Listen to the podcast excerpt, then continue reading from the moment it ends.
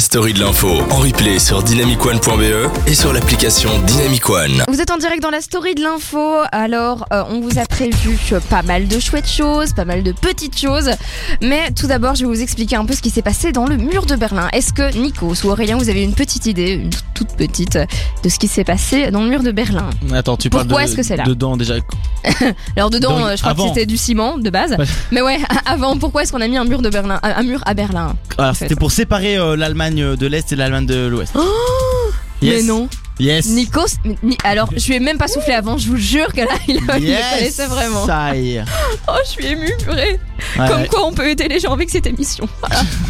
Alors juste pour l'émission, rappelez où est-ce qu'on peut réagir avec nous. Alors euh, avec nous on peut réagir euh, sur le site dynamicone.be J'ai un écran avec les messages juste devant moi N'hésitez pas à envoyer des petits messages pour réagir en direct Vous pouvez aussi télécharger l'application Bah sur oui, Android ou iOS simple. Bien entendu c'est gratuit, on est gentil, c'est Bah pas ouais. cher, c'est gratuit Téléchargez l'application Dynamic One sur euh, l'App Store et, et aussi rejoindre le groupe Facebook La Story de l'info On va poster des trucs tous les jours, des infos what the fuck, Bah des, oui. des replays etc Et aussi nous écouter sur rliveradio.com euh, Parce qu'on est diffusé aussi sur RLive en même Absolument, temps c'est la radio de Liège, voilà, on est sympa, on est marrant, euh, on fait des soirées avec beaucoup d'alcool, mais euh, voilà, Oh là là, tout va très avec- avec modération, Bah attention. oui, bien évidemment. Alors pour revenir au mur de Berlin, alors petite, euh, j'ai décidé de diviser ça en trois parties. Donc avant le mur, qu'est-ce qui se passe?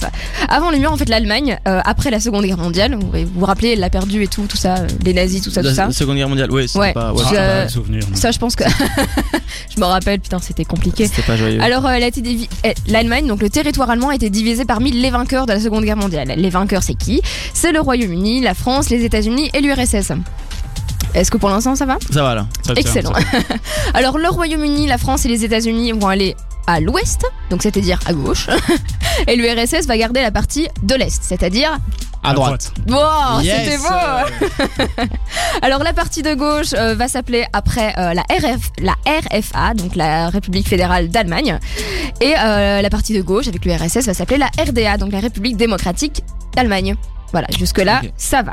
Mais entre-temps, on est en pleine guerre froide. La guerre froide, c'est quoi? C'est une espèce de petite guerre, enfin non, c'est une vraie guerre, entre euh, les États-Unis et l'URSS. Donc euh, les États-Unis et la Russie, si vous avez, Ok. vous avez, euh, vécu dans une grotte.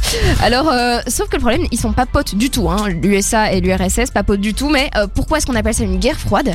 Parce qu'ils se sont jamais attaqués l'un l'autre directement, en fait. C'est une guerre indirecte un peu. Exactement. Par, par le commerce, par les Voilà. trucs comme ça. voilà. C'est tout à fait Ouais. ça. Et donc, même maintenant, hein, actuellement, on ressent toujours un petit, euh, un petit souci entre euh, Trump et Poutine. Euh, ils veulent pas se taper dessus, mais ils sont pas potes non plus. Donc, c'est un peu plus compliqué. Mhm. Alors, à Berlin, qu'est-ce qui se passe? Bah, C'est aussi coupé en quatre parties entre le Royaume-Uni, la France, les États-Unis et l'URSS. Sauf que le problème, c'est que Berlin, elle est Mhm. dans le territoire de l'URSS. Ah, Est-ce que vous me suivez là Donc en fait, l'Allemagne est coupée en deux. T'as la partie ouest qui appartient au Royaume-Uni, France, États-Unis. C'est la RFA. Et la partie est qui est à euh, l'URSS, c'est la RDA. Et dans cette partie-là, dans la RDA, il y a Berlin. Et Berlin en lui-même est coupé en quatre parties. Ah, ok, d'accord. Tu vois, donc c'est un peu compliqué. C'est le Dawa, ouais. Exactement. Et donc évidemment, euh, Berlin est aussi divisé en ouest et en est euh, avec la RFA et la RDA. Vous avez compris Donc il y En a, fait, il y a c'est des gens dans russe, en Berlin. fait. Il y, a- il y a des gens dans Berlin, ils sont entourés de tous des gens qui sont pas pour. Exactement. Ah, bah, c'est tout à fait ça. Donc euh, c'est un peu euh, voilà. C'est pas cool. Sympa. Je suis sûre, euh, eux, organiser des soirées, ça doit être hyper facile. Sûr. Alors, à ce moment-là, c'est qui qui gérait l'URSS C'était Staline. Sympa, Mm. il avait une moustache euh, et tout, elle, elle met l'ambiance, sa moustache. Alors, lui, il il était pas très fan des, des ennemis. De base, comme euh, Mais- tout le monde, j'ai envie de dire.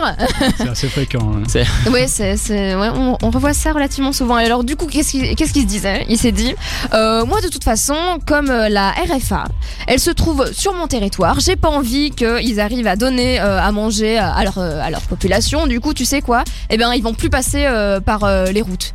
C'est fini, il y a plus de train, il y a plus de voitures, je m'en fous.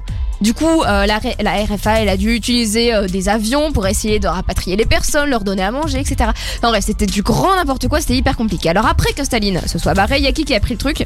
C'est Khrouchtchev, il a, et il a décidé de faire un ultimatum. Qu'est-ce qu'il voulait? Il voulait que les Occidentaux se barrent de Berlin-Ouest, en fait, tout simplement. Il s'est dit non, euh, vous êtes chez moi et tout, vous Partez. dégagez. Voilà, Ouais, c'était pas très gentil. mauvaise idée, mauvaise idée. Pas très accueillant tout ça. Exactement. Et donc en deux ans, qu'est-ce qui s'est passé? Personne n'a bougé. Ils ont dit là, je suis chez moi. Voilà, exactement. Alors le problème, c'est qu'en fait, à chaque fois, 3 millions de personnes se barraient de la RDA pour aller en RFA. donc se barrer de, de la partie qui appartenait à l'URSS pour aller dans la partie occidentale. Parce que cette partie-là, la partie bah. occidentale, s'était reconstruite beaucoup plus facilement après la Deuxième Guerre mondiale. Du coup, c'était beaucoup plus simple. Et donc, Eh du oui. coup, euh, notre petit Khrouchtchev, il était pas hyper content. Il s'est dit, j'ai pas envie de perdre à chaque fois 3 millions de personnes, ça me Bah oui. saoule. Eh ben, tu sais ce qu'on va faire? Un mur Voilà Yes, la solution à tout ça. Exactement. Qui c'est qui dit ça maintenant Donald Trump. Exactement. Donc voilà, maintenant vous avez le contexte de avant, euh, le, avant le mur. Je vais vous reprendre juste après pour vous parler de pendant le mur et de après le mur et de pourquoi le mur, etc., etc. Comme ça vous pourrez vous là. Pété en société. Oh, j'adore quand tu suis Nikos. Je suis toujours là, t'inquiète.